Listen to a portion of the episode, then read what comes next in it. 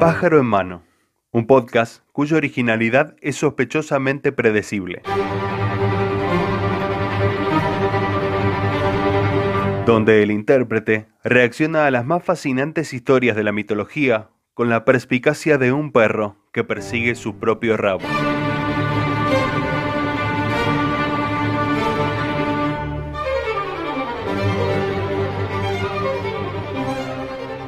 Quinto podcast, sean bienvenidos, siéntense, pónganse cómodos. Hoy nos vamos a adentrar en las entrañas, ¿no? Valga la redundancia, de la mitología japonesa de la mano de Miriam Marty. Gracias Miriam Marty, esperaba un nombre japonés, ¿no? Para hablar de mitología japonesa, así que para hacer esto más interesante te voy a decir Miriam Chu. Muchas gracias Miriam Chu, donde quiera que estés. La mitología japonesa cuenta que los primeros dioses decidieron crear a dos seres divinos, un dios llamado Izanagi y una diosa llamada Izanami. Mismo nombre, diferente consonante. Es una linda manera ¿no? de ahorrar ideas a la hora de poner nombres. Estos seres divinos fueron los encargados de crear numerosas islas y más dioses que poco a poco llegarían a formar la tierra en la que vivimos actualmente. Es decir, Izanagi e Izanami, que fueron creados por dioses, se encargaron de procrear más dioses, ¿no? Es totalmente lógico. Eso es trabajar con un organigrama ordenado y lo felicito por eso. No esperaría otra cosa de ustedes, señores japoneses. Lo felicitaría de a uno, pero no lo reconozco entre la multitud. ¡Oh! ¡Qué racista de mierda! Izanagi e Izanami tuvieron mucha descendencia, pero cuando la diosa engendró a Kagutsuki, dios del fuego, pereció. Es decir, palmó, ¿no? Tiró la pata, murió, o sea, Estoy hablando bien. Izanagi estaba totalmente desconsolado. Amaba por encima de cualquier cosa a su esposa y no soportó la idea de pasar el resto de sus días alejado de su mujer. Este fue el principal motivo por el que decidió viajar a Yomi, la tierra de los muertos. Fa, mira la voz que te puse, seguro que se te erizaron los pelos de la espalda. Pronto llegó al lugar donde se suponía que le encontraría, un sitio que al parecer no se diferenciaba del mundo terrenal, nada más que por la absoluta y perpetua oscuridad. Bueno, parece una diferencia muy significativa. A pesar de la similitud con el exterior, Izanagi comenzó a sentirse mal. Echaba demasiado de menos la luz y los placeres terrenales. picarón. Definitivamente ese lugar no estaba hecho para él. Se apresuró entonces a encontrar a Izanami y cuando la encontró le suplicó que volviera con él a la vida en la tierra. Izanami, en respuesta, escupió a su pareja.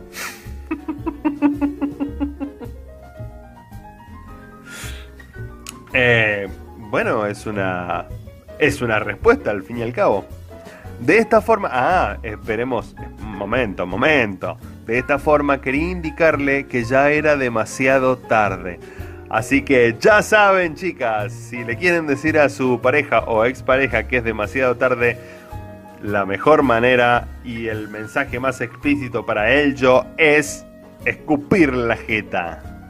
Ella no quería moverse de Yomi, estaba bien allí y se había acostumbrado a la eterna oscuridad. Izanagi de ninguna de las maneras pretendía aceptar la negativa de Izanami, así que continuó con su lucha por convencer a su esposa. ¿Cómo lucha uno para convencer a su esposa?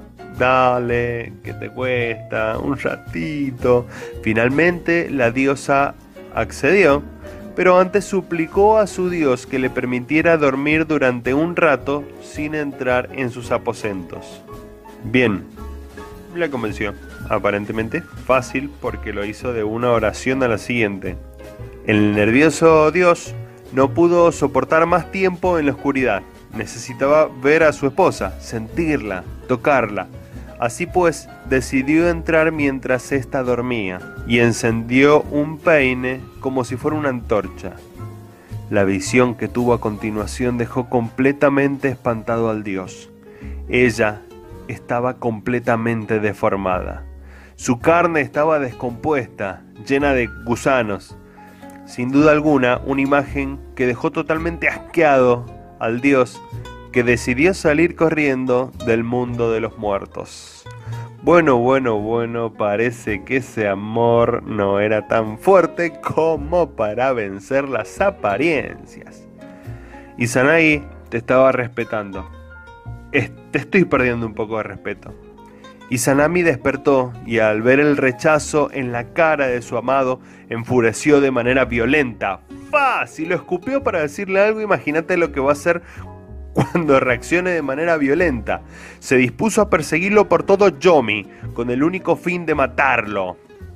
Mamá, esta pareja tenía problemas, tenía problemas, porque se desataron las cosas de una forma muy violenta. Creo que eran un poquito tóxicos. A esta persecución se sumaron las shikomes salvajes o mujeres asquerosas.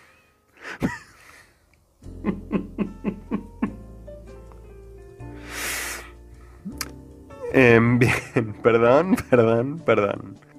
Pero Izanagi lanzó rápidamente su gorro transformándolo en uvas negras que frenaron de alguna forma el paso de estas. No obstante, siguieron avanzando. Ante el fracaso de su ataque, Izanagi decidió relanzar su peine, el que ya había prendido fuego previamente para, como, para usar como antorcha, que se transformó en brotes de bambú. Parece ser que esto frenó a las shikomes. No obstante, comenzó a seguirlo más seres horribles de Yomi. El dios comenzó a orinar en un árbol creando un río enorme, pero de nada sirvió. Posteriormente lanzó melocotones, que tampoco sirvieron para detener la persecución, pero lo, ayudaron a llegar más lejos. O sea, el chabón. En Yomi dicen que todo es igual al mundo mm, terrenal, ¿no? Solo que totalmente oscuro. Necesitó anteriormente una antorcha para poder ver a su esposa pero ahora va encontrando cosas por ahí, melocotones por acá, su gorra que la convierte, que el mambo hace mea detrás de un árbol. Pero bueno, ¿no? bueno. la cuestión es que de nada sirvió, ni los melocotones, nada, pero por lo menos lo ayudaron a llegar más lejos. Y Sanagi Llegó exhausto a la puerta que separaba el mundo de los muertos del mundo terrenal. Cruzó el umbral y cerró fuertemente la roca que los separaba. Ante tal desenlace, Izanami gritó desgarradamente. ¡Ah! ¿No? Maldijo a su marido y le anunció que si no dejaba que saliera, mataría todos los días a mil hombres.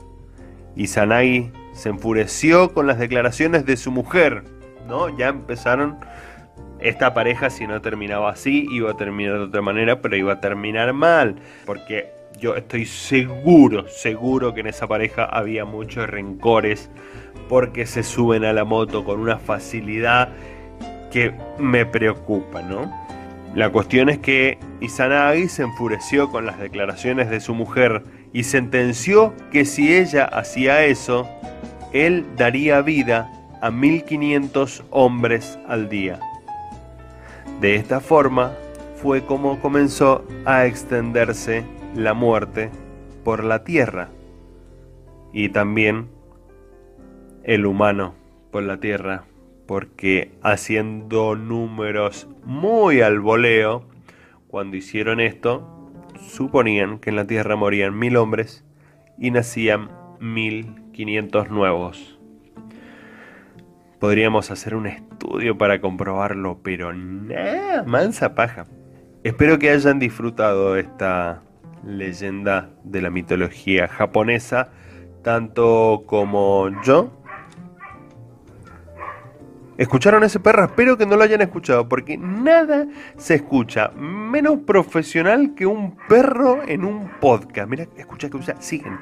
Siguen los hijos de puta, siguen. Para que no lo sigas escuchando, te despido. Chau, chau. Recuerde que puede seguirnos y hacer sus recomendaciones a través de nuestra página en Facebook como Pájaro en Mano.